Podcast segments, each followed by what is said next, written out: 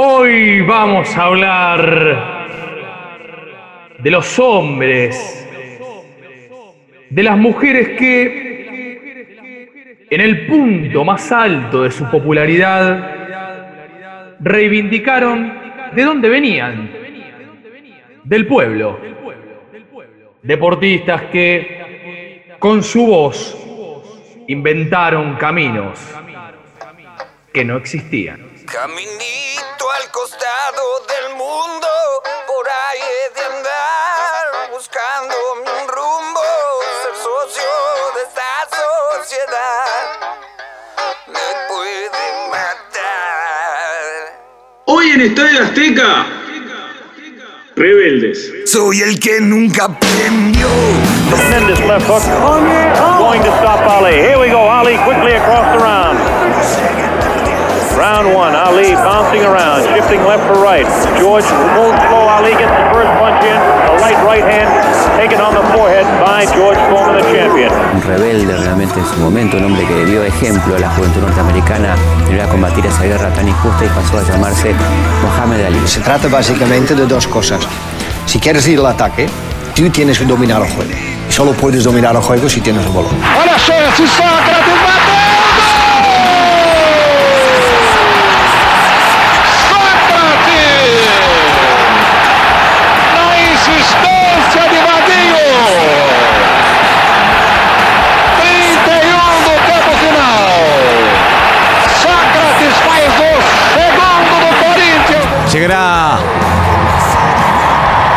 consagración con la copa en la mano, en las manos de Rapinoe, la capitana. Estados Unidos nuevamente se queda con el Mundial de Fútbol Femenino.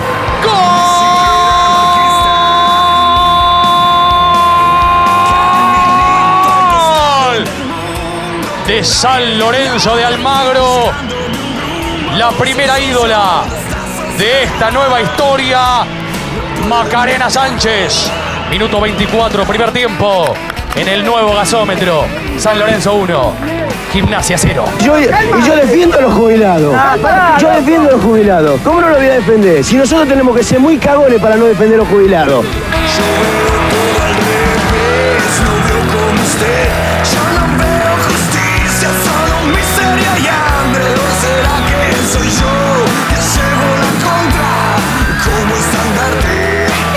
Federico Yáñez, sea usted bienvenido al programa más maravilloso del universo. Federico, ¿cómo estás? Ignacio Fusco, ¿cómo te va? ¿Cómo andás? ¿Dónde andás? ¿Y en qué estado psicoemocional te encuentras? Mira, mi estado psicoemocional, muchísimas gracias por preguntarme, es sentado en el suelo del lavadero de casa, agarrándome las rodillas, como si estuviera llorando cuando sos niñe, Sí, que ponías la frente, la apoyabas en las rodillas y te hacías así como un caracol, sí. una cosa medio así. eh, desde acá porque la, la familia rompió la cuarentena, Federico. Uh, Están todos en el living. Sí, el abuelo con el, el abuelo con el barbijo y mi nene diciéndole, ¡eh! El nono ninja, el nono ninja. Y, y están desde las 10 de la mañana. Así que eh, si escuchás lu- ruido de, de- de es porque lo tengo que grabar acá. Y, no les puedo decir nada. Mirá el remero que salió ahí en Tigre, eh, Ariel Suárez, a cielo abierto. ¿Qué les voy a decir? Totalmente. No, está bien, cada uno lo lleva como puede. Me imagino tu, tu situación ahí en posición fetal, así, poniéndote de un lado hacia el otro, bregando por la estabilidad también de un país que no sabemos hacia dónde va, si va con la vacuna de Putin, si va con la vacuna de Oxford, que Lasco Martin tenía razón, que qué hará Sergio Massa si se pondrá una vacuna a la otra, no sé, son preguntas que nos hacemos en este programa y les tiramos a la audiencia. El, disculpen, yo no sé qué les pasa a ustedes cuando escuchan hisopado el PCR. Sí. Yo imagino la camiseta de la Unión Soviética. Disculpen, Sí. me pasa eso, ¿no? Es la remera roja, PCR en amarillo, así, en lugar de Mita. El encuentro llegaría a la prórroga donde los soviéticos acabarían ganando 2 a 1 gracias a un cabezazo de Ponedelnik que permitió que el trofeo viajase a Moscú. Los soviéticos ganaban la primera Eurocopa de la historia. Y cuando dicen vacuna AstraZeneca, pienso que se trata de un equipo ucraniano. Claro, sí, el Shartak Donetsk que le ganó 2 a 0 a la AstraZeneca, ¿no? Bueno, Sí. lo que fue la, la fase preliminar de la Champions, ¿viste? Cuando la juegan. Para mí la juegan equipos latinoamericanos también, y no nos damos cuenta. Totalmente. Bueno, si vos hubieses seguido. Una pregunta, porque lo hacemos a modo de chiste y yo ya veo que hay como un rebote en, en la audiencia y en, en la comunidad cibernáutica de, de Estadio Azteca. Eh, ¿Vos efectivamente eras el pasante de Olé o entraste directamente a trabajar de manera formal? No, eh, nadie entra a Olé a trabajar de manera formal. Bien. Sí o sí, eh, pasás por el estadio de pasante Sí. y, y obviamente, digamos, y te dan, te dan el poder de publicar con tu firma y con tu carita, ¿viste? Cuando te sacaban Bien. la foto, eh, ya a los dos días. O sea, a los dos días te crees Tomás Eloy Martínez, cosa que es un error gigantesco, ¿no? Mirá, mamá, mi carita, ¿no? ¿Vos llegaste a estar en la, en la campaña de hombre de Olé bajo el brazo o ya te había sido? No, no, yo estaba, yo Ah. estaba. Sí, señor. De hecho, imagínate, todos entrando a un cuartito ahí a. Creo, no sé, suponete el cuarto de Carlos Guairo, que era el director de fotografía. Un abrazo gigantesco a Carlos, que seguramente no nos está escuchando. Y claro, y te hacían poner el, el diario, viste, en el sobaco para sacarte la foto. Sí. Y todos nos cagamos de risa, ¿qué íbamos a hacer? Además había solo hombres en la campaña, ¿no? En blanco y negro. Imagino que Mina cero. En ese momento y ahora también. Creo, creo, si mal no recuerdo, estaba la negra de Villapunta todavía, pero. eh, pero bueno, es, igual sigue siendo un- una, una porción muy, muy mínima. Entonces, para, volviendo a lo del Shakhtar Donetsk contra el AstraZeneca, vos hubiese Sí. titulado Shakhtar vacunó al AstraZeneca. Claro, sí. Bien. Sí, sí, sí. Lo, lo- vacunó con K y la K da vuelta como si fuese tipografía soviética. Eh, perdón, un día el diario Olé, en tapa, en Sí. tapa, le clavó el tridente. Victoria de Independiente frente a Racing, que en realidad acá hay un par de caminos, creo que alguna vez lo charlamos, Fede. Esto es así. O es eh, apología de un abuso sexual, Sí. ese sería lo tremendo. Supongamos, nosotros creemos que no. Entonces lo que creemos es que Independiente y Racing tuvieron sexo y la pasaron genial. Y entonces el partido salió 3 a 3, las hinchadas se abrazaron. ¿No? Una cosa medio así, un homo amor. Pero, pero no, no le clavó el tridente, maestro. ¿Cómo vas a poner eso? Eh, también recuerdo mucho la, la final de Gaudio Coria en Roland Garros en 2004, donde todos nos preguntábamos si al día siguiente la tapa iba a ser Roland Gató, tipo porque ganó el gato Gaudio, o Roland Gaudíos, lo que efectivamente fue en la reiteración de la tapa del diario, eso lo recuerdo puntualmente, eh, y la tapa era el gato levantando la copa de los mosqueteros y el título era Polvazo. Pero había muchas competencias cuando éramos más chicos que yo no participaba. ¿De pero- masturbación? Te juro que no. si no te digo. Y... ¿De masturbación? Sí. ¿Pero cuál era el objetivo? El que, haga- el que acababa más rápido. Más ganaba. rápido. Solo masturbación.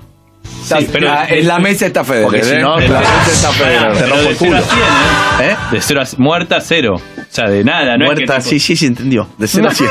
Mirá. Perdón, ¿es con estímulo o sin estímulo? Eh, No, sí, sin nada, o sea, con tribuna, boludo. Con ¿Qué tribuna, sin audiovisual, sin porno, sin nada. Uno en cada cama. Dificilísimo. Hay un montón de, de notas y estudios recontra, recontra piolas sobre la relación, bueno, sí, justamente entre la homofobia y el deporte. Eh, de hecho, les recomiendo, miren, acá en Congo, busquen después el podcast Pila de Libros, la charla con Martín Coan. Y en un momento Martín Coan habla del deporte y la homosexualidad. O sea, la relación del deporte, ¿por qué, tienen, ¿por qué el hombre tiene que reivindicarse dándole absolutamente a todo? A todo es a todo, incluyendo otros hombres.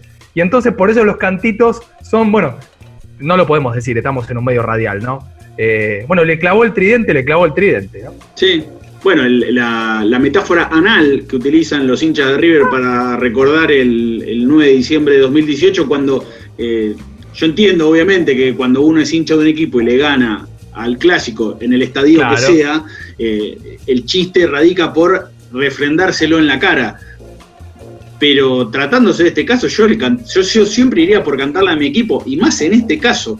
Y además eh, es gracioso porque el día que River festejó su primer aniversario de eso, eh, en toda la cancha había abucheos hacia Mariano Yudica, que era el conductor del evento, conocido por sus exabruptos eh, generalmente en, radio y televisión, pero al mismo tiempo le cantaban la metáfora anal a los hinchas de boca, en la cual había una cuestión así medio, medio rara. Pero me, me parece que nos fuimos un poco de tema. No, pero está bien, porque somos rebeldes. ¿eh? ¿Y qué vamos a hacer? A ver, ¿sobre quién vamos a hablar?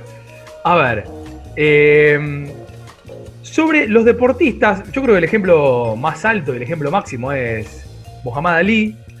Hoy quizá sea Megan Rapinoe, ¿no? Eh, quien lleva justamente esa bandera. O sea, que reivindicaron de alguna manera la lucha social, las necesidades, como decíamos en la intro, del lugar de donde vinieron, o sea, las necesidades del pueblo, utilizando el megáfono del deporte. O sea, si Messi sale mañana a decir A, en todos los diarios va a salir A, A, A, A. Yo creo que sin darnos cuenta estamos haciendo el capítulo en un buen momento, justamente por el movimiento de las vidas negras importan. NBA, MLS, el Liverpool, cuando volvió a entrenarse antes de que se retomara la Premier League.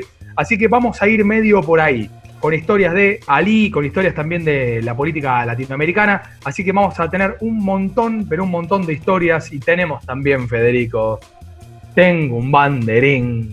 Ah, un banderín. Yo creo que es el banderín con más estrellas, figuras, ¿no? Sí. De la historia de Estadio Azteca. Eh, decir que yo no elegí uno que te lo podría haber opacado, pero eh, espero con ansias y más adelante en el capítulo te voy a dar el quiero retruco. Bien. Mi banderín, Federico, está fechado en 1997, en el mes de abril, y tiene una ciudad, el nombre de una ciudad, Barcelona. Hay un mapamundi, no, un mapamundi, y tenemos coloreado el continente europeo y tenemos coloreado, pero obviamente con otra tinta, el resto del mundo.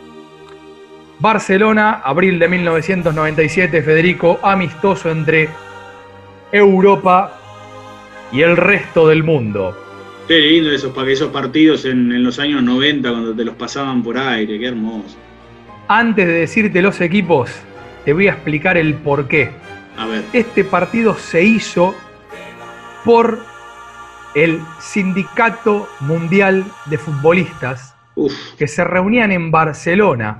Sindicato que se creó en París, en otra de las capitales de Europa, en 1995. Así que antes de nombrarte a estas figuras maravillosas del fútbol mundial y de obsequiarte el banderín, lo tengo medio manchado porque como estoy acá en el, en el lavadero se me cayó un poco de la bandina, pero... Ah, me asusté, pensé que ibas Relax. a decir algo, algo símil Bill Clinton. Me- me- No, no, no, no, no, no. Por favor, eh, antes quiero que escuches quién iba a ser el presidente del Sindicato Mundial de Futbolistas cuando el mismo presidente anunció la creación de este sindicato que, bueno, ya no existe más. Yo voy a ser el, el- el presidente de la Asociación de, de, de Jugadores, eh, un representante, ¿no? A nivel mundial. A nivel mundial, sí. nivel- Hay muchos que están interesados que te apoyaron como Eric Cantona, Stoico, Valderrama, un montón. Todos, todos. Todo porque todos saben lo mismo que, que sé yo, pero nadie, nadie se atrevía quizás a, a ponerle la cara a Blatter, a, a Belange, a Grondona y otros más. Le damos un abrazo grande al ex entrenador de Mandillú de Corrientes, que después en otros tramos de la entrevista decía que mm, no puede ser que la FIFA organice todo sin preguntarle nada al jugador. Eh, no tienen ningún derecho, nunca jugaron un mundial. Y Diego ya le empezó a pegar a Blatter antes de que la justicia norteamericana le diera, digamos, le hiciera, le, le- le hiciera caso a Diego, ¿no? De alguna manera. Un día Blatter se va a levantar y nos va a obligar a jugar con un dado. Y lo vamos a tener que hacer, dijo Diego en su momento. Para, Digo hay que- que reconocerle. Sí, ¿Eh? no, tuvo una visión y digo que dio negativo el hisopado. Digo, aquel que no lo, no lo sabía, bueno, ya fueron a la casa, le metieron el hisopo y dio negativo. Así que. Qué recuerdos, ¿no? Qué recuerdos. Y bueno, esto en el 95, ¿no? El tramo que acaban de escuchar de la entrevista a Diego. En el 97, en febrero, se reúnen en Barcelona. Esto no es el banderín, ¿eh? Le estoy dando un contexto simplemente a la historia. Escuchen, por Dios. Reunión. Mesa. Imagínenlos, si quieren, en la mesa de los galanes. En Rosario, con el Mm. negro de atrás. Bien, Di Stefano. bien. Cruyff. ¡Oh! Sócrates. De quien vamos a hablar. Stoikov. Bien. Zidane. Vamos. El mono Navarro Montoya, con cariño y con respeto, la falla en la matriz en ese momento. El Barat, digamos. Claro. Thomas Brolin. Capo. ¿Viste que ahora mutó John Candy?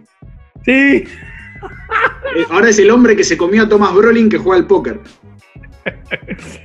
Víctor Bahía, en ese momento creo que arquero del Barcelona, George Weah y Jürgen Klinsmann. Divino. Balones de oro para tirar al techo ahí, ahí, ¿eh? Nada, impresionante. Y acá sí van los apellidos de mi banderín, se juntan en Barcelona justamente para celebrar la creación de este sindicato que no logró absolutamente nada, pero algún banderín divertido tenía que acercarte. Escucha, ¿arranco por Europa o por resto del mundo? Es tu banderín. Y En realidad arranca por el local. Si se juega en Europa, Europa. Ah, sí, de verdad. Europa. El arquero no sé quién es. Menso. Disculpen. Desconozco. Menso Francesco, le pondrían en Olex. El libro del chavo. Después, en la defensa jugaban Loren Blanc y Ronald Kuman, que era el único que no daba mucha pelota al sindicato, entonces Diego después lo atendió. Dijo, lo voy a agarrar después y le voy a explicar bien. Karen B, Brolin, Stoikov, Cantona y arriba Mancini y Gianluca Viali. El técnico, Jules Fontaine, el francés, el goleador del Mundial 58. Un delirio. Resto del mundo. En el arco. Carlos Fernando Navarro Montoya. Que si quieren pueden buscarlo en YouTube. Está Fernando Niembro presentando en Telefe el partido y después comentándolo. Entró Higuita en el segundo tiempo. En un momento cruzó la mitad de la cancha, se iba de nueve mientras Niembro en el tape. Una vergüenza, Higuita, una vergüenza, Higuita. Bueno, por lo menos no se llevó 20 millones de pesos de publicidad oficial.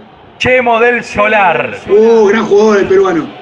Escuchá la, el ala izquierda de la defensa. Oscar Alfredo Ruggeri. Y lateral por la izquierda, Branco. No, eh, más peligroso que la triple frontera es eso. Guarda el bidón, guarda el bidón. Pepe Basualdo, Maradona Silas. Y arriba Elber, que debe ser el portugués, imagino. O hay un brasileño, no tengo ni idea. Giovanni Elber, ¿será? Y yo creo que sí, sí, debe ser Giovanni Elber. Entrenadores, Alfredo Di Stefano y Sócrates. Justamente. Así que yo creo que de todas las historias que vamos a contar, esta es la menos política y la menos interesante. Pero este banderín tenía que estar. Perfecto, me parece hermosamente así. Después, obviamente, nos vamos a meter en la creación de ese sindicato, imagino. Ganó el resto del mundo. ¿eh? Perdíamos 2 a 0 con dos goles de Mancini, empate de Chemo del Solar y lo dimos vuelta. El último gol lo metió Canú. El Manco. nigeriano. Bien. ¡Eh! Ya era, era joven en esa época. El hombre que Sí. uno de los que nos ganó los Juegos Olímpicos. Va a quedar libre en el segundo palo. Va Banguida, viene el centro, habilitado, gol. Gol de Nigeria. Lo hizo Munique. El gol de Nigeria. A los 43 minutos le reclaman Opsa y Bacedas y compañía. Señores, ha ganado Nigeria. Medalla de oro en el fútbol para Nigeria. Eh, yo también voy a tener un banderín radicado en territorio español, pero a diferencia del tuyo, no estoy en Barcelona, sino en Madrid. Nos vamos a ir al 17 de febrero de 1974, vigésimo segunda fecha de la liga. Hablamos del clásico español, el Real de Madrid contra el Fútbol Club de Barcelona o el Barcelona Club de Fútbol, como se tenía que llamar en ese momento. Ahora vamos a explicar el motivo. El Barça tenía una racha bastante importante porque tenía 16 jornadas sin perder. La última vez que había perdido había sido el 30 de septiembre del año anterior, de 1973. Ese 73 fue un año para muchos clave, bisagra, totalmente rupturista en la historia de Barcelona. Es casi tan parecido al año en el cual llegó Alfredo Di Stéfano al Real Madrid, porque en ese 73 llegó a Barcelona Johan Cruyff. Barcelona que no salía campeón desde 1960, venía liderando con cierta holgura la Liga Española y tenía que ir a jugar al Santiago Bernabéu. Antes de que llegara Cruyff, Barcelona había ganado dos ligas en 30 años. Para que entiendan la transformación de- del holandés, ¿no? que es algo muy parecido a lo que le pasó al Madrid con la llegada de Di Stéfano, que antes de que llegara Di Stéfano eh, se- era un equipo del montón. Los que dominaban eran Barcelona, Atleti Bilbao y el Real con la llegada de, de Di Stéfano, que tendría que haber ido al Barcelona, cambió absolutamente su historia. Bueno, acá pasó algo parecido. ¿Por qué? Cruyff venía, venía de ganar los últimos eh, tres Champions con el Ajax y el presidente del Ajax estaba negociando a sus espaldas con el Real Madrid mientras el Barcelona también demostraba interés. ¿Qué es lo que hizo Cruyff? Se calentó por la jugada con el Real Madrid y se fue a Barcelona. Bien. Ahí ya empezó a marcar la, la pauta de que era medio revirado. Entonces, ¿qué es lo que pasó? Se, se juega el partido, un partido, repito, importante, plena época de franquismo. Francisco Franco muere un año después, ya estaba designado la, la sucesión en el entonces príncipe Juan Carlos, hoy rey emérito Juan Carlos I, o también conocido como el hombre que iba a cazar elefantes con su amante mientras los saudíes le depositaban 100 palos en una cuenta en Suiza. Palabras más, palabras menos. Con lo cual el clima político en España era fuerte. ¿Y por qué decía lo de Barcelona Club de Fútbol? Porque cuando asumió el franquismo, asumió, una manera de decir, perdón, cuando dio el golpe de Estado el franquismo y sometió al país a una dictadura brutal durante casi 40 años, eh, eliminó toda simbología catalana y vasca. Entonces, el Atlético de Bilbao era el Atlético de Bilbao y el Fútbol Club Barcelona era el Barcelona Club de Fútbol, entre otras. Y Cruyff, que era un personaje especial, fue a caer justamente a el Barcelona.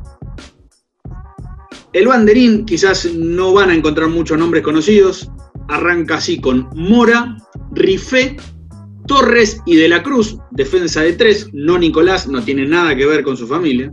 Oh. Costas y Juan Carlos, haciendo como una suerte de bivote. Carles Reyac, hombre que fue entrenador de Barcelona y es uno de los que posibilitó, junto con Josep Minguela, la llegada de Lionel Messi justamente al Barcelona. Asensi, Johan Cruyff, el Sí. peruano Cholo Sotil, hombre que recordarán aquellos eh, con más años en la vida, era parte de esa generación maravillosa del fútbol peruano de los años 70, que fue el Mundial del 70 y el Mundial del 78. Y el último nombre es Marcial. ¿Qué tiene de importante este banderín, al menos por qué lo traje a colación, además de para Sí, por favor, explícamelo, explícamelo, si no escribime atrás, así como, como si estuviera leyéndole en carta. Sí. Escribime Bueno. atrás, no, ¿de qué va la cosa? Vos decías antes de que Barcelona había ganado dos títulos en los últimos 30 años. Bueno, desde que se inauguró el Santiago Bernabéu, que antes se llamaba Nuevo Chamartín, en 1947, Barcelona había ganado sola dos veces, en el 65 y en el 70. Sí. ¿Qué tiene de particular este partido con respecto a los otros? Que Barcelona ganó 5 a 0.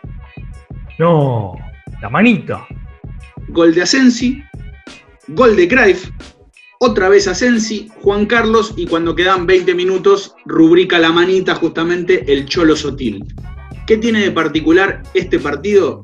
Que repito, en el clima político en el cual se vivía, el New York Times, entre otros medios, llegó a publicar que con ese partido Barcelona había hecho más por la causa catalana de lo que cualquier político o figura de la resistencia hubiese hecho nunca.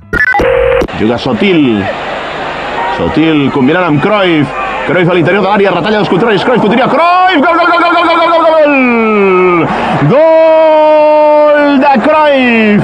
En una genial jugada individual de l'astre holandès. Vegin com s'ha de fet de tres jugadors del Madrid i amb la cama esquerra Johan Cruyff després de rebre la passada. y tiene una significación también política importante en la vida de Cruyff, porque durante toda esa semana Cruyff no se entrenó. Estaba en Holanda, porque Sí. su mujer estaba por dar a luz a su tercer y último hijo, en este caso el único varón que tuvo Cruyff, que es su hijo Johan Jordi, o Jordi Cruyff, como se lo conoció en los Sí. 90. Y el tema es que eh, Cruyff le quería poner Jordi a su hijo, pero la ley española en ese momento no lo permitía porque no permitía simbología catalana, le tenía que poner Jorge. Y el tipo fue a Holanda, le puso Jordi, volvió a España con el pibe y el pibe se llamaba Jordi en pleno franquismo, con lo cual ahí ya, si ya no lo querían hasta el infinito y más allá. Por el 5 a 0, ya cuando volvió con el pibe no había duda de que Barcelona y Cruyff eran uno solo. Me acordé, ¿sabes de quién? De Wim Risbergen, el jugador holandés que cuando vino para jugar el Mundial 78 visitó a las madres en la Plaza de Mayo. Cuando recién comenzaban las rondas de los jueves, se mm, conoció, se viralizó hace poquito justamente una nota de un periodista, por supuesto extranjero, a las madres. ¿Te lo acordás? Nos han quitado lo más preciado que puede tener una madre, ¿eh? o su hijo. Angustia porque no sabemos si están enfermos, si tienen frío, si tienen hambre. No sabemos nada. Y desesperación, Señor, porque ya no sabemos a quién recurrir. Consulados, consulados, embajadas, ministerios, iglesias, todas partes se nos han cerrado, todas partes se nos han cerrado las puertas. Por eso les rogamos a ustedes, les rogamos a ustedes, son nuestra última esperanza. Por favor, ayúdennos, ayúdennos, por favor, son nuestra última esperanza. Es más, siempre se dijo que Cruyff no había venido al Mundial por ese asunto y es una de las cuatro teorías en torno a eso. Una es que no vino por la cuestión política, otra que no vino por una cuestión económica, porque Cruyff era Puma y Holanda era Adidas. Él en el Mundial 74 había negociado jugar con la camiseta de Holanda con dos tiras en vez de tres. Si vos ves las fotos, todos sus compañeros tienen tres tiras y él tiene dos.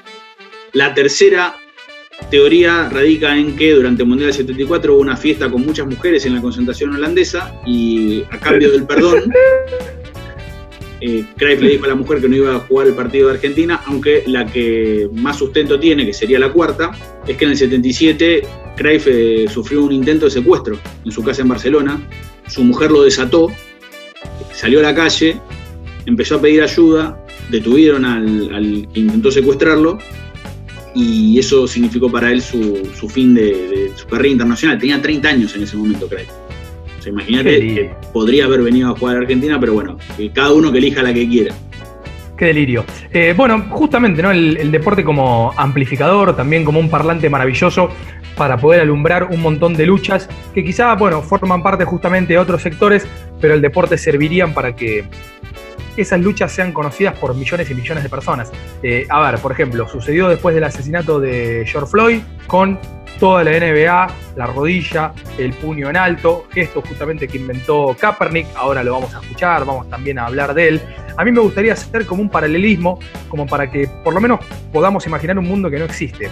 Eso sucedió en los Estados Unidos, como sucede en los Estados Unidos, sucede en un montón de, de países como si los copiáramos.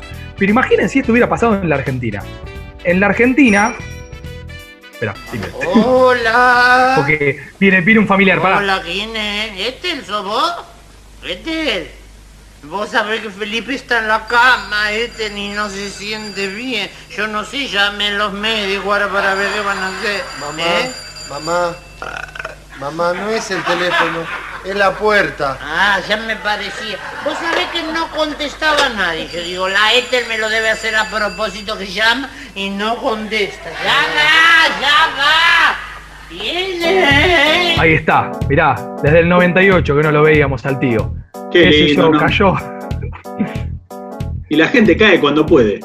Sí, sí, sí, sí. Bueno, ahora le voy a contar a mi tío justamente que, que en la Argentina, o sea, estamos en tiempos de la horrenda desaparición de Facundo Castro, el asesinato de Lucas Verón, desde marzo hasta julio, Fede, marzo a julio, este año, ¿eh? Según Correpi, 27 casos de gatillo fácil. ¿no? 27 casos de marzo a julio. Y si contás esto según la Comisión Provincial por la Memoria, de 2016 para acá, o sea, digamos, durante el gobierno de Cambiemos, 545 víctimas. Estos son datos de una nota que la pueden buscar en Letra P, sitio en el que labura Fede, nota de Martín Soler. Bueno, imagínense si Tevez, digo Tevez por decir Tevez, digamos, podemos decir eh, el que vos quieras, ¿no? Armani, no sé, no importa. Eh, eligiera inventar un símbolo como lo inventó Kaepernick y de repente todo el fútbol argentino nos recordara que de marzo a julio 27 personas murieron a manos de la policía. Imagínenselo. Bueno, de eso justamente vamos, vamos a hablar. Bueno, ¿quién es Kaepernick? Kaepernick es un jugador de fútbol americano de San Francisco que en 2016, antes de un partido, durante el himno, puso una de sus rodillas en el suelo y elevó un puño como el Black Power, ¿no? En los Juegos Olímpicos de 1968. Kaepernick, hay un par de notas buenísimas. Les recomiendo una que es de Ezequiel Fernández Moore, que se llama El nuevo Muhammad Ali. Kaepernick iba a un curso de cultura popular negra en Berkeley.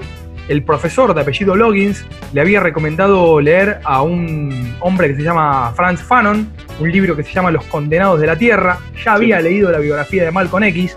Esto apenas dos meses antes de elegir justamente visibilizar cómo vivían muchos negros en los Estados Unidos. Hay una conferencia justamente del día Fede en el que elige arrodillarse por primera vez y le preguntan a Colin qué estás tratando de lograr. ¿Me permitís mi sueño? Español Adelante. neutro, ¿puedo? ¿Sí? Por favor. Vos preguntale, haz una cosa, vos preguntale, hay un montón de micrófonos, preguntale qué estás tratando de lograr, dale, yo me, y yo me pongo en, en, en editorial anagrama, dale. Hola, señor Capernic, Federico Yáñez de Estadio Azteca, Congo FM. La pregunta es, eh, ¿qué es lo que está intentando lograr con todo esto de la rodilla al pie durante el himno? Muchas gracias. Ah, mi alternativa es crear conciencia y hacer que las personas se den cuenta de lo que realmente está sucediendo en este país. Hay un montón de cosas que pasan y las personas no están siendo responsabilizadas por eso y eso, eso es algo que debe cambiar. Eso no representa a este país. Libertad, libertad, libertad para todos y eso no está sucediendo para todos ahora mismo. Muy bien, ¿eh? Qué Bien, bien, Colin, ¿eh? El tipo estaba arriba de la voz de él. ¡Pah! Una locura. Así que ahí nace justamente el gesto que, bueno, ustedes vieron, vieron replicado en fútbol, en, en otros Básquet. deportes también. En básquet. Bueno, Kaepernick, que era eh, una, una estrella emergente, hoy, se- hoy que se habla mucho de, de Mahomes, el, el mariscal de campo de los Kansas City, bueno, en, en 2012 Kaepernick metió a, los 49ers de San Francisco, equipo donde jugaba Joe Montana, donde ganó, si mal no recuerdo, cuatro eh, títulos de Super Bowl en los años 80, donde estaba Steve Young también, que ganó otro título ya en los 90 y llegaron al, al Super Bowl, perdieron con Baltimore por solamente tres puntos, pero en ese momento con 25 años Kaepernick pintaba como una de las grandes figuras de la, de la NFL, después se fue eh, desinflando un poco y bueno, pasó lo que contaba Nacho, en 2016 a partir de eso le rescindieron el contrato, en plena época de campaña electoral por eh, las elecciones en Estados Unidos que gana Donald Trump, que tuvo justamente en la NFL uno de sus eh, bastiones más fuertes, porque es amigo de varios de los dueños de los equipos, porque por ejemplo tenía una relación con Tom Brady, que es el, el máximo exponente por hoy de la NFL, un tipo que con los New England Patriots ganó, si mal no recuerdo, 5 o 6 Super Bowls y que ahora bueno, se fue a Tampa Bay con 40 años y con su hermosa mujer Giselle Bunchen. Pero bueno, Kaepernick podría haber sido uno de los grandes maricales de campo de los últimos años y producto de esta, de esta cuestión con la política, que obviamente él no está ni un ápice de arrepentido porque sabe que, que el cambio hay que hacerlo y, y él decidió en algún punto postergar su carrera por eso, porque podría haber pedido disculpas, podría haberse retractado y sin embargo siguió para adelante. Mientras tanto, en la Argentina, Federico, nuestras luchas son otras. Yo, y yo defiendo a los jubilados. Yo defiendo a los jubilados. ¿Cómo no lo voy a defender? Si nosotros tenemos que ser muy cagones para no defender a los jubilados. ¿Me entendés? Porque el estúpido este me dice que yo no, yo no, yo no grito por los jubilados. Pero ¿cómo no me voy a enojar, viejo? Nosotros los... Pero por su, a muerte estoy con los jubilados. ¿Me entendés? Porque lo que, lo, lo que le hacen es una vergüenza. Maradona igualmente, ellos intentaron caminar al lado suyo. A muerte. ¿Qué querés, Frank? Que no me dos cuadras, Coco. Te dije de venir con el auto, botón. Muchísimas gracias, presidente del Sindicato Mundial de Futbolistas, año 1992. Les cuento, Diego había ido a hacerse un control que le había impuesto una jueza. Tiempos en los que Maradona estaba inhabilitado justamente porque le había dado el doping positivo en Nápoles, en el Napoli. Le roban una gorra en la calle. Pobre. Diego con una cubana hermosa, divina, ¿eh? Si no saben lo que es cubana, bueno, es como los jugadores ahora que se cortan los pelos en las sienes, bueno, pero con pelo largo atrás. Una cubana divina. Le robaron la gorra y el zócalo de Telefe es. Nada, como Crónica TV. Le robaron la gorra a Diego y se puso de la cabeza. ¿Por qué? Porque se agarró mano a mano con el chabón que le robó la gorra. Déjame romper los huevos. una gorra, te cagás. Sí, me cago porque, porque era un recuerdo. ¿Qué te pasa? ¿Qué te pasa qué? ¿Qué te pasa? ¿Qué, sos- qué llora? Diego Maradona, que se agarra. Crepa. Diego Maradona.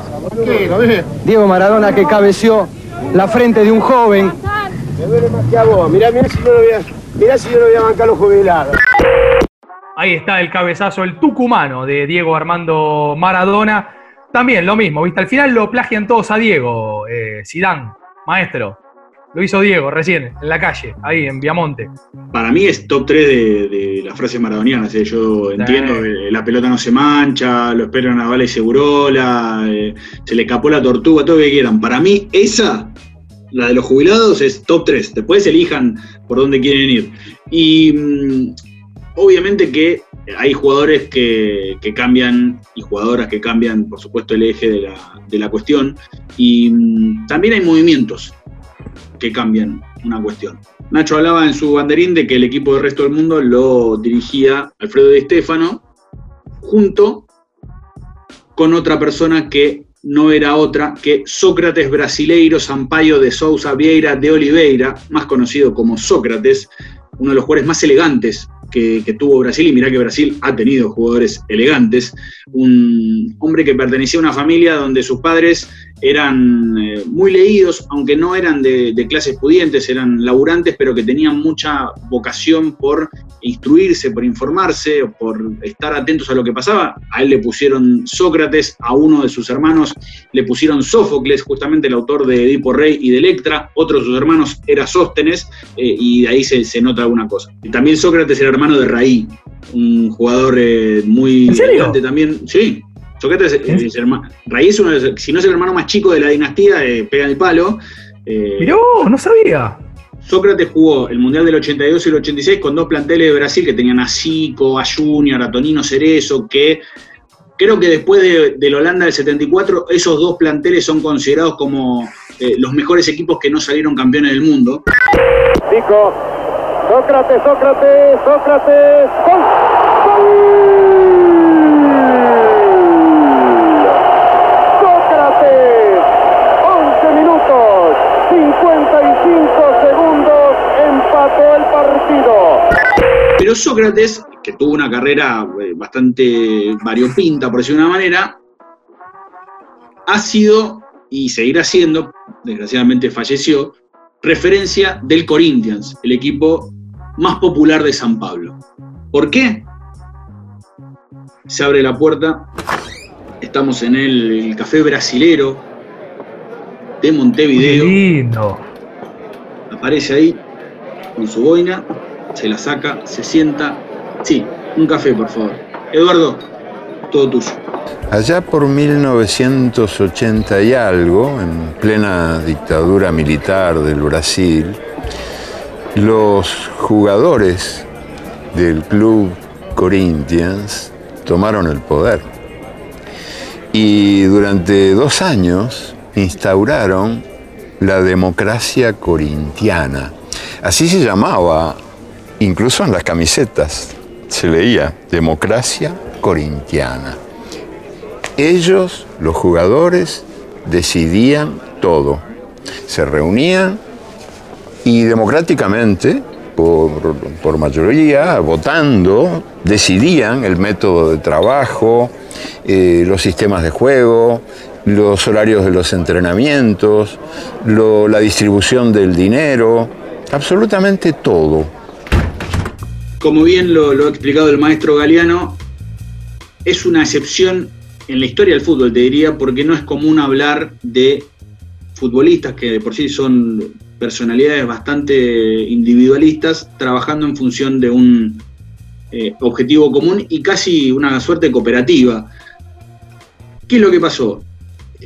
Corinthians, repito, es uno de los equipos más eh, eh, importantes de, de Brasil. Se dice que juntamente con Flamengo, entre los dos suman 40 millones de hinchas, casi Argentina en dos equipos de fútbol.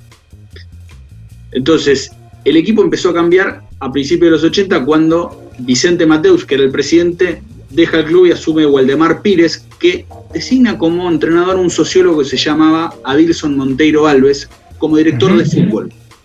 Y a partir de ahí se juntaron un montón de personalidades que empezaron a ir para adelante. Además de Sócrates estaba Vladimir, estaba Zeno y estaba un delantero alto, desgarbado de pelo largo, fanático del rock que se llamaba Casagrande. Como Sí. bien explicó el señor Galeano, debatían absolutamente todo y se los empezó a conocer como la democracia corintiana, algo bastante revolucionario para la época porque Brasil estaba inmerso en una dictadura. Desde 1964 y hasta 1985, Brasil tuvo una dictadura cívico-militar que recién en el año 90 le permitió a Brasil elegir presidente de manera directa en las urnas. Hubo como una transición, pero este equipo sorprendía dentro de la cancha por lo bien que jugaba, fue campeón paulista en el 82 y en el 83, pero también porque empezaron a utilizar leyendas en sus camisetas en pos de despertar a la ciudadanía. Desde la democracia corintiana hasta día 15 vote. Y el día 15 vote tenía que ver con que en 1984 se promovía una movilización que se llamaba Diretas Ya, elecciones ya, en pos de que se, se genere una posibilidad para que los brasileros vuelvan a tener la posibilidad de elegir a sus autoridades en las urnas, al punto tal de que Sócrates dijo públicamente que si ganaba la opción de volver a ser una democracia más plena, eh, él no se iba a jugar a la Fiorentina, que tenía todo cerrado para irse. Es más, hay, hay manifestaciones públicas del plantel del Corinthians con Lula da Silva, en ese momento titular del Sindicato Metalúrgico de San Pablo, E foi um momento em que o Corinthians ganhou muita Los corintianos coisa. pudieron cambiar algunas cosas. Eu acho que a democracia Y la democracia corintiana se convirtió en un punto de referencia. sabe, mal. La alta burguesía nos arrastró por el fango. alguns Algunos escritores deportivos que estaban en contra de la democracia los criticaron abiertamente. bueno, presionaban de ese modo. No pudieron lograr triunfar en esa cuestión electoral, aún así el- la situación sociopolítica en Brasil fue modificando y la democracia corintiana quedó para toda la vida, al punto tal de que hay un documental precioso que se llama Democracia en Preto de Blanco, Democracia en Negro y Blanco, en donde cuenta lo que fue todo este movimiento, en donde quien lo locuta no es otra que Rita Lee, que en un recital, que pueden ver en el documental, de repente hace una seña y entran Casagrande, Valdir y Sócrates a cantar con ella, le dan una camiseta de día 15 bote, ella se la pone, y si no tenés más apoyo popular que ese, bueno, obviamente la, dictadura tenía sus, sus hilos todavía fuertes, pero sin duda que lo de Sócrates eh, es como una suerte de, de reivindicación del rebelde, al punto tal que en 1983, uno de los años donde salen campeones, Sócrates en una entrevista dice, yo me quiero morir un domingo con Corinthians campeón. Es sabido que Sócrates, además de ser médico, eh, era como muy afecto a la bebida, algo que fue deteriorando su salud durante muchos años. Y Ah, no era que tenía problemas con el alcohol, sino que se llevaba muy bien. El Se llevaba- o sea, exactamente. Ojalá hubiera te- tenido problemas con el alcohol. Eh, eh, Era de, de la escuela de George Best que, que alguna vez dijo, eh, gasté la mitad de mi dinero en alcohol y mujeres y el resto lo malgasté, básicamente. Pero Sócrates murió el 4 de diciembre de 2011. Ese día, Corinthians empató 0 a 0 con Palmeiras, clásico paulista. Vasco, que era el que estaba segundo, empató 1 a 1 con Flamengo y por eso el Corinthians se terminó quedando con el Brasileirado de ese año, el mismo plantel que seis meses después sería campeón de la Copa Libertadores en esa final que le gana a Boca en Brasil el día que Riquelme le decía a sus compañeros que se iba, se iba de Boca. Pero bueno, eh, sin duda es una de las grandes referencias si hablamos de rebeldes y fútbol, Sócrates está ahí, además de con sus vinchas, donde también dejaba mensajes políticos sin duda. ¿Hay algo más lindo que escuchar un relato en portugués? Gol vazio, a sua vontade, com categoria, com garra, com raça, Sócrates rolou pro fundo do gol do Palmeiras. Na de 43 minutos etapa complementar, Sócrates, Sócrates, Sócrates, camisa número 9, Corinthians 2, os dois dele, Palmeiras 0. Vale a pena ouvir de novo, tá lá, Gilmar.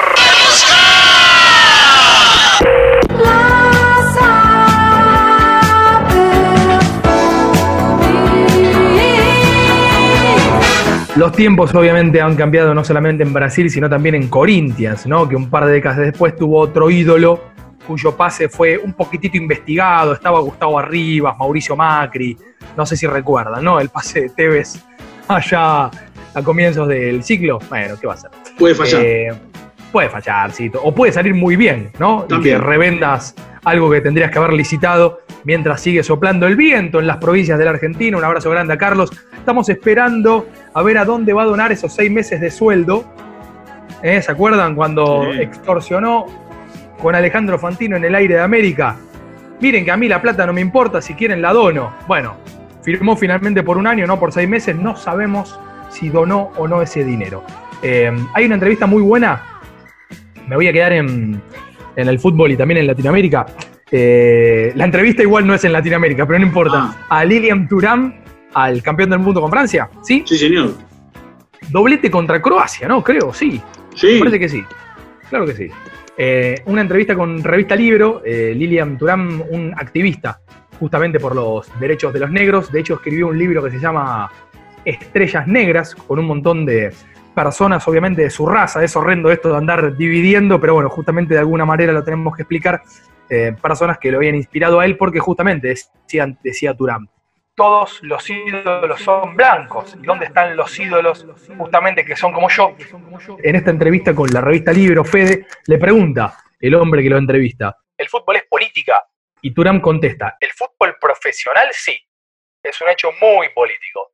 O sea, mucha gente nos quiere hacer creer, dice Turam, que no, pero es extremadamente político porque generalmente el fútbol profesional es la imagen de la sociedad en la que vivimos. El fútbol defiende una ideología política, una ideología económica, que además es una ideología económica, explica Turam, que define a la época. Por lo tanto, es muy, muy político.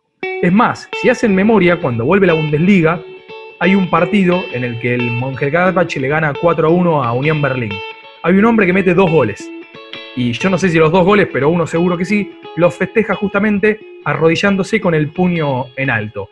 Marcus Turam, el hijo justamente de Lilian, de Lilian Thuram. Bueno, esto lo de los negros, los blancos, los ídolos, creo que no lo explica nadie mejor que Muhammad Ali cuando habla de Tarzán. So anyway, I was always curious. I always wondered why. You know, Tarzan is the king of the jungle in Africa. Siempre fui was muy curioso. Me preguntaba, ¿por qué Tarzán, el rey de la jungla en África, era blanco? Era un tipo blanco en medio de África, con la voz así gritando ¡Ah! ¿Ustedes también miraban Tarzán? Él luchaba contra los africanos y hablaba con los animales. Pero los africanos que estaban ahí desde hace siglos no podían hablar con los animales y Tarzán sí les hablaba. Me preguntaba, ¿por qué las Miss Mundo siempre son blancas? Con lindos bronceados y lindas siluetas. Y la Miss Mundo siempre es blanca y la Miss Universo siempre es blanca. Y también en los objetos. Cigarrillos en la Casa Blanca, sopa de cisne blanco, jabón blanco, papel de nubes blancas, anillos de pescado blanco, ceras de pisotonis blancas, todo es blanco. Y la torta de ángel es blanca. Y la torta del diablo es un pastel de chocolate. Bueno, en, en pleno Mundial 98 se, se exaltó mucho la cuestión de la Francia multicolor, de la, de la Francia de la unidad que salió campeona del mundo porque tenía blancos, porque tenía negros, porque tenía magrebíes, como el caso de Zinedine Zidane, que es eh, descendiente de argelinos, o bueno, más cercano en el tiempo, las veces que Karim Benzema ha dicho, eh, cuando gano soy francés, cuando pierdo soy argelino, según las críticas como le venían, pero en ese 98 además se dio una cuestión de, enfrentamiento público de, muchos de los jugadores con el padre de Marine Le Pen, la, representante de la extrema derecha en Francia, padre Jean-Marie Le Pen, un tipo eh, totalmente desagradable, al punto tal de que para lavar un poco su imagen, su hija cambió el nombre del partido, intentó como diluir un poco el, el discurso xenófobo, pero eh, Le Pen lo que decía todo el tiempo era que esa selección no era francesa, que era una selección mestiza, que era una selección de, de africanos y demás. Bueno, eh, esa selección le terminó dando un, un bofetada, una buena bofetada a tipos como él y también eh, uno de los equipos más lindos que, que jugó el fútbol en, en los últimos años para mí, es el, el de Francia. porque al punto tal que se permitió salir campeón del mundo con Zidane no jugando dos partidos porque fue expulsado. Totalmente. En el, igual iba a decir que me quedaba justamente en Latinoamérica, después de la historia de Sócrates y también en una dictadura latinoamericana, porque hay una historia de un jugador chileno que se llama Carlos Casselli, Casselli, eh, no como el ex candidato a presidente de River y ahora presidente del Burgos, de español, sino Caselli con SZ, ¿no? Eh, Caselli jugaba en Colo Colo, ídolo de aquel Colo Colo de los 70. En algún momento nosotros en el capítulo de Bochini contamos cuando Independiente fue al Estadio Nacional de Chile en plena dictadura, lo que significaba justamente enfrentar a un equipo chileno en ese entonces, justamente en Santiago. Y en el, el 11 de septiembre del 73 es el golpe justamente a Salvador Allende. Y en las eliminatorias para el Mundial 74, esta historia es muy conocida, pero sirve de intro para lo que voy a contar, jugaban repechaje para la Copa del Mundo, Unión Soviética contra Chile. Habían empatado 0 a 0 en el país de la vacuna, en el país del gran Vladimir. Tenían que jugar la vuelta, obviamente, en el Estadio Nacional. Y los soviéticos no vinieron justamente porque el Estadio Nacional había sido, como la ESMA un centro de tortura y de asesinatos de cientos y de miles de personas. Eh, es ahí una imagen que la pueden buscar en YouTube donde sin rival, sin ningún jugador enfrente, porque la Unión Soviética no estaba en la cancha, justamente el seleccionado chileno avanza, se pasan la pelota entre ellos y convierte el 1 a 0 que lo clasifica a la Copa del Mundo Francisco Chamaco Valdés, que después cuenta Fede en un montón de entrevistas, los militares, escucha esto, por Dios, los militares habían retirado del estadio a los detenidos. O sea, la gente que estaba detenida y torturada en el Estadio Nacional a esas personas las habían sacado del estadio para que se disputara ese partido, para cuando vinieran los inspectores de la FIFA. Bien, Chile, bueno, gana ese partido 1 a 0. Durante ese repechaje, cuando Chile vuelve, y acá está la historia de Caselli, vuelve de Moscú, Pinochet organiza una recepción y les da la mano a cada uno de los jugadores chilenos. Caselli justamente le retira, le retira la mano. Cuenta Valdés, el autor de este gol contra la selección fantasma de la Unión Soviética, que eso a Caselli le, le valió, después de cuando se fue de Chile, no poder, no, no poder volver, eh, por ejemplo. Y un par de años después, en el 88, con motivo de un plebiscito, aparece una señora en televisión, y acá está la historia que te quería contar, una señora en televisión que se llama Olga Garrido y la señora explica en una entrevista, después del golpe, fui secuestrada de mi hogar, me vendaron, me torturaron, y después de contar obviamente todo lo que había sufrido justamente en el encierro y en la tortura de la dictadura de Pinochet, Olga invitaba a votar no, justamente en el, en el plebiscito, ¿no? Para que, para que no volvieran los militares. Y luego se armó como una especie de spot con Caselli, que abrazaba a esa mujer que había contado esa historia y agarraba y decía... Porque sus sentimientos son mis sentimientos. Porque el día de mañana podemos vivir en democracia, libre, sana, solidaria, en que todos podamos compartir. Porque esta linda señora es mi madre. Hablamos de un jugador de fútbol. ¿Viste cuando somos medio como displicentes? Bueno, hablábamos de un jugador de fútbol que obviamente alumbró una historia horrenda en la Chile de hace nada, 10 minutos. ¿eh? Esto pasó hace 10 minutos, ¿eh? no crean que 30 años es un montón. Caselli, que era el goleador histórico del seleccionado masculino de mayores, hasta que aparecieron Zamorano y Salas, y después a Zamorano y a Salas lo pasaron eh, Edu Vargas y obviamente Alexis Sánchez, que es el, el máximo goleador actual. En 2010, el Estadio Nacional inauguró el espacio de memoria Escotilla número 8, que es un sector del Estadio Nacional en donde está conservado como en la época de 1973 y que en la parte de abajo, como de los viejos estadios de tablones que tenían espacio debajo de los tablones, hay un espacio de memoria en conmemoración a los que fueron secuestrados, asesinados y torturados durante la dictadura de Augusto Pinochet. Más de una vez lo hemos contado que muchos especuló en la final de la Copa Libertadores del 73 si hubiese ganado Colo Colo contra Independiente, muchos aseguran que quizás no hubiese habido golpe de Estado. Eso nunca lo sabremos, es contrafáctico, pero bueno, es, es una de las cosas de las que se habla. Eh, y yo ese espacio de la memoria lo pude conocer en 2015 en la Copa América, cuando estaba cubriendo en, en Chile, y realmente es, es, muy fuerte y te cambia la concepción de estar en un estadio de fútbol como ese, donde quizás alguno de ustedes lo haya ido conocer, haya visto un partido de fútbol ahí adentro, pero te cambia mucho la percepción de estar en un lugar sabiendo cuando, que por más que estés viendo el partido, estabas todo el momento de, refilón mirando para, para donde estaba ese lugar que, que tiene aparte una consigna que dice algo más que básico, que es que un pueblo sin memoria es eh, sin duda un pueblo que está condenado a, a repetirlo. Recién decías y subrayabas selección masculina.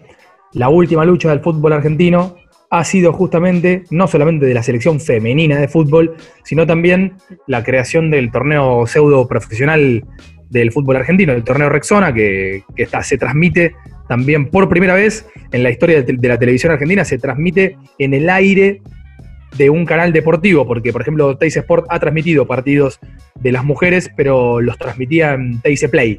O sea, con lo cual solamente en tu celular o si entrabas por una computadora, en este caso TNT Sport lo hace justamente en su pantalla. Bueno, el apellido que va a quedar en la historia, la primera ídola justamente de esta historia es Maca Sánchez, que en una entrevista con Julio Leiva, unas, entrevi- unas entrevistas re lindas que hace Julio Leiva en un programa que se llama Caja Negra, lo pueden buscar en YouTube, no lo emite ningún canal, le pregunta a Julio a Maca, bueno, ¿cómo comenzó esta lucha?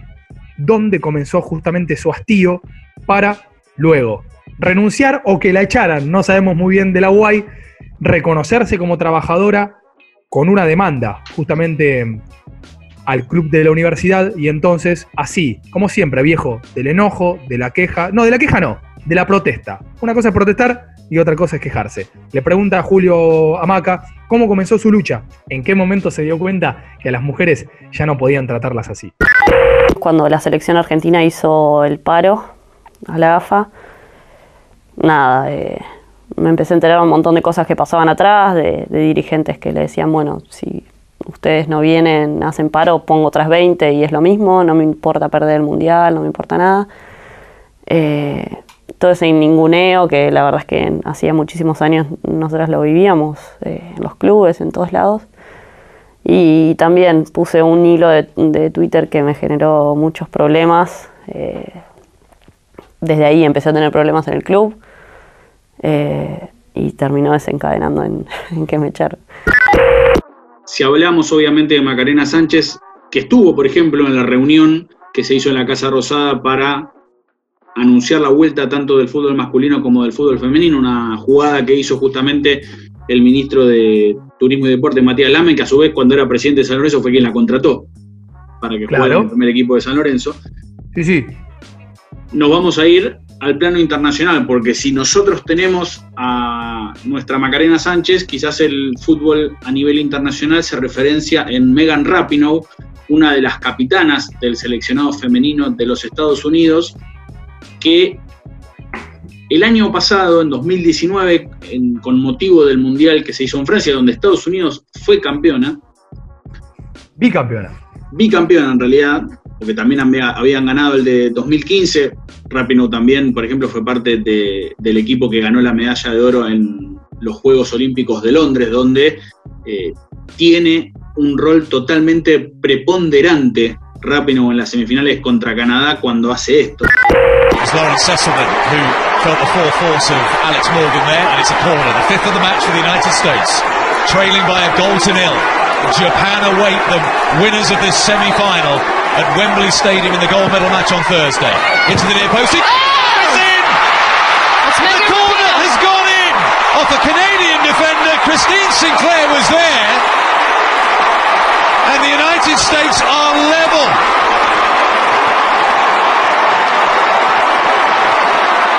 Heartbreak for Canada, elation for the United States. They are back on terms. Megan Rapinoe plays this to the near post, and what you, I've said it before, Megan Rapinoe knows how to play. Tiene un centro desde la casa para que empaten sobre la hora. Pero Rapinoe tiene como fortalezas en, varios lugares. Hablábamos del asunto relacionado con el Mundial y es en la previa del Mundial, todo el seleccionado femenino de fútbol de los Estados Unidos presentó una demanda ante la justicia para que ganaran lo mismo que ganaban los hombres del seleccionado masculino de fútbol. ¿Por qué? Porque consideraban que a mismo trabajo, mismo salario, sobre todo porque las mujeres en Estados Unidos comparado con el seleccionado de hombres son muchísimo más exitosas. Es más, cuando ganaron la final del Mundial y estaban levantando la copa, el grito no era dale campeón, dale campeón, era equal pay, equal pay. O sea, salario igualitario, salario, o eh, paga igual, paga igual. O sea, como Sí, que sí, ganaron sí. exactamente lo mismo. Este año la justicia les denegó ese reclamo, apelaron, y obviamente, cuando sucede eso, lo que tuitea Rapinoe es nunca dejaremos de luchar por la igualdad. Obviamente, otro de los flancos en los cuales Rapinoe se destaca, además del deportivo, que es una volante generalmente sobre la izquierda, con mucha calidad, que maneja las dos piernas, que no es muy rápida, pero que sí es muy lúcida para tirar pases en diagonal y también colarse justamente eh, entre las defensoras rivales, algo que si no la vieron, véanlo, porque realmente eh, además es muy buena como jugadora. Es su activismo también en la lucha de gays, bisexuales, lesbianas, trans y todas las letras que siguen. Porque, LGTBQ. Sí, no, y hay, y la la I, hay un montón, la verdad no quiero. y la cosa es que eh, después, eh, últimamente, no, no, pero a ver, también forma parte. eh, Equivocarse, confundirse o rebobinar y volver a escribir también forma parte de que estamos aprendiendo. Hay un montón de cosas que realmente estamos aprendiendo.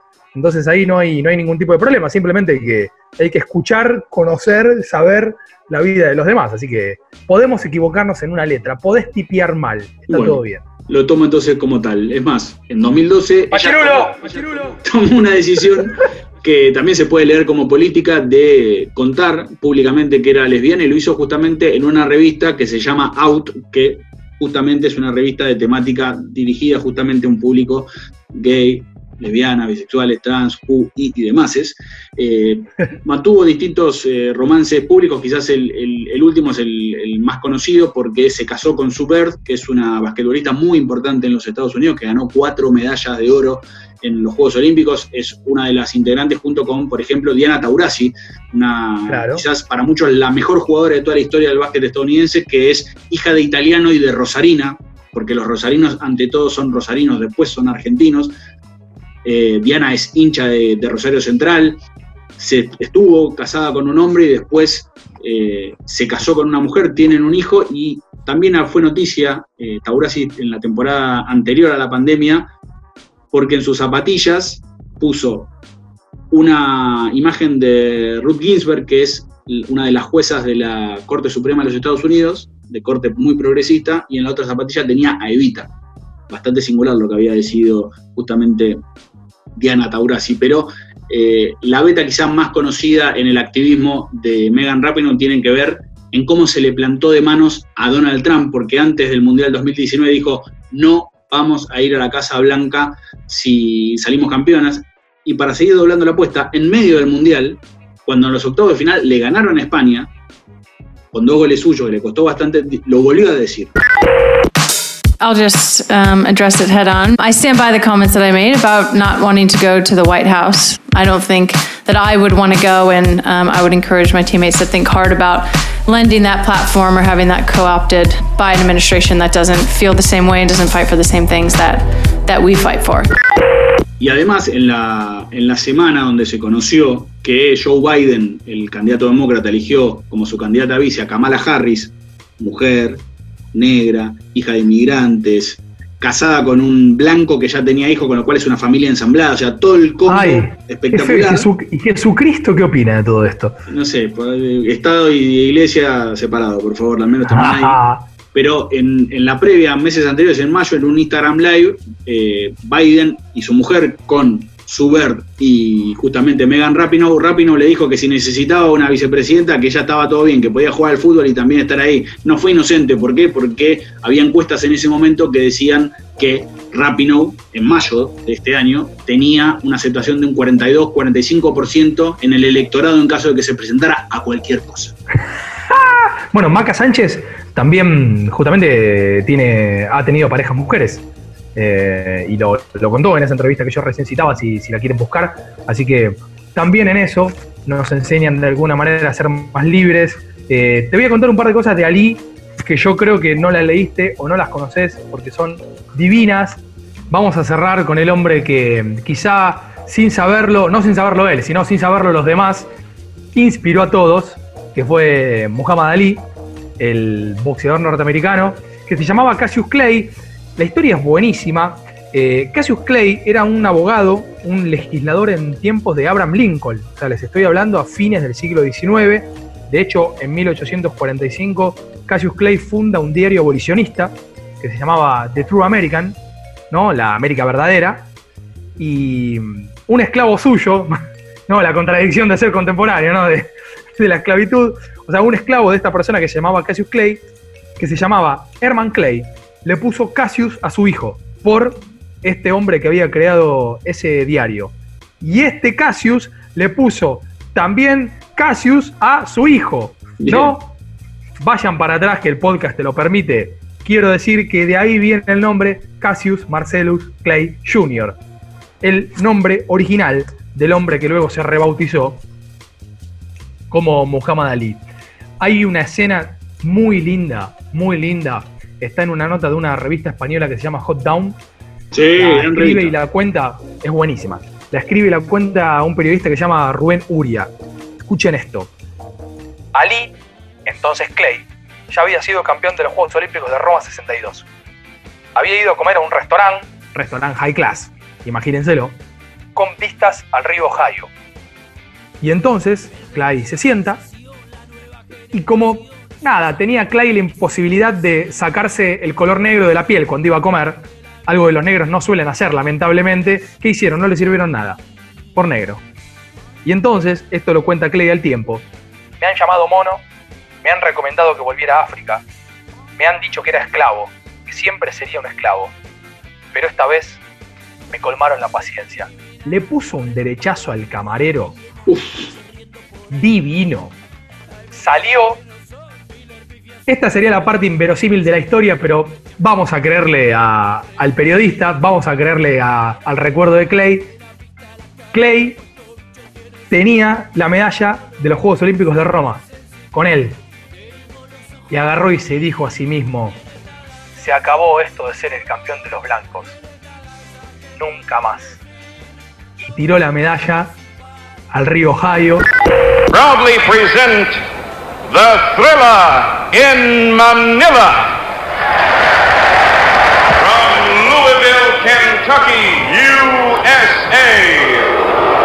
The heavyweight champion of the world, Muhammad Ali.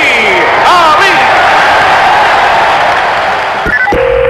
Ali, que, y yo creo que esto no lo sabes, Ali es el autor del poema más corto de la historia de la literatura.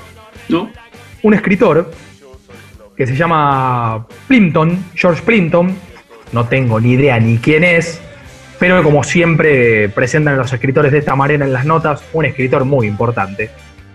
Vamos a cambiarlo, vamos a en lugar de Plimpton, ¿quién puede ser? Tamateas. Listo, ese es Tamateas. Entonces, ¿no? Otro. Yo qué sé. Reinaldo Sí. Siete Case. No, bueno, pues. Leonidas Lamborghini, digo, si le querés dar una. Ah, bueno. Bueno, lo invita Leónidas Lamborghini a Ali a una charla a la Universidad de Harvard. Bien, obviamente estudiantes de literatura. Ali ya tenía dislexia, brinda una conferencia improvisada, lo aplauden y cuenta el escritor, cuenta Plimpton, que en el medio de los aplausos o cuando los aplausos empezaban a suavizarse, un par de estudiantes le gritan a Ali, queremos un poema, campeón. El poema más corto en habla inglesa, hasta ese momento, era de un escritor que se llamaba Bartlett y trataba sobre los microbios. El poema decía, Adán los tenía. Y ese estaba considerado como el poema más corto de la historia de el habla inglesa, solamente tres palabras. ¿Qué dijo Ali y Fede ahí en la Universidad de Harvard? Los estudiantes le gritaron eso. Queremos un poema, campeón. Claro, estaban en su ambiente. Y Ali mira a los estudiantes y les dice, mi, mi, mi, mi, we, we, we, we. Yo, yo, yo, nosotros, nosotros. Soy el que nunca aprendió desde que nació cómo debe vivir el humano. Llegué tarde al sistema, ya estaba enchufado, así funcionando. Siempre que haya reunión, será mi opinión la que en la familia de salte algún bardo no puedo acotar. El poema más corto de la historia del habla inglesa, un cross a la mandíbula, como decía Roberto Arco. Caminito al costado del mundo, por ahí he de andar, buscando un rumbo, ser socio de esta sociedad. Me pueden matar.